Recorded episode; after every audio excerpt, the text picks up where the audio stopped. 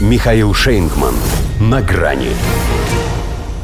Сектор газа и без тормоза Хамас впервые добил до израильского юга. Здравствуйте. На грани. Вот это по-партнерски, хоть и не по-пацански.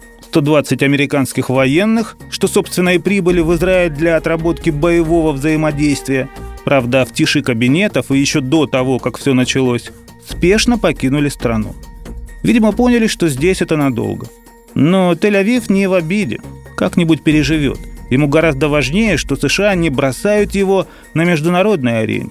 В одиночку блокируют проект резолюции Совбеза ООН призывающий к деэскалации обе стороны конфликта в равной степени, и признают исключительное право Израиля на самооборону. Как сказал госсекретарь Блинкен, удары по объектам Хамас, признанной, к слову, Вашингтоном террористической организацией, и ракетные атаки на еврейское государство – это не одно и то же. И это воодушевляет премьера Беньямина Нетаньяху гораздо сильнее военных успехов. Тем более, что с ними совсем не все так определенно. Хамас бьет беспорядочно и часто, как давно уже не бил. А до курортного Эйлата вообще никогда.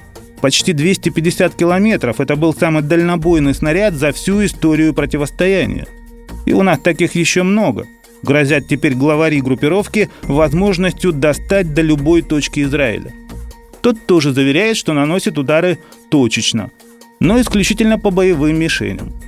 Правда, получается много точечно и будто лес рубит. Минувшей ночью самая крупная бомбардировка в этой фазе противостояния. 160 самолетов 40 минут работали по 150 целям.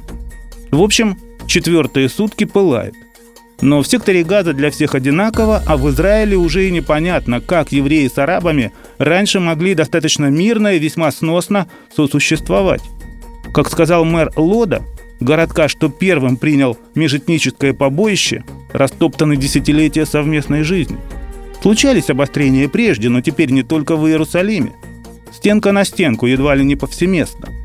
И этот второй, внутренний фронт, для Израиля гораздо опаснее линии соприкосновения с Хамас. Он может запасть в душу на поколение, и наземной операции его не перейдешь. Впрочем, и с вторжением в палестинский анклав пока не все понятно – Мобилизация резервистов – верный признак готовности номер один, усиленная артподготовка – все указывает на то, что нечто пехотное все-таки намечается. Нетаньяху, во всяком случае, клянется довести дело до победного конца и отвергает предложение посредников о перемирии. Конечно, понимает, что это риск. Во-первых, будут жертвы. Во-вторых, имиджевые потери.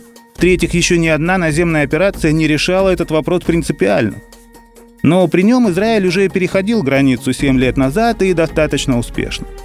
Поэтому если решит повторить, не остановишь. Да и что для него сектор газа, если он сам Биби? Значит, тоже может быть без тормоза. До свидания. На грани с Михаилом Шейнгманом.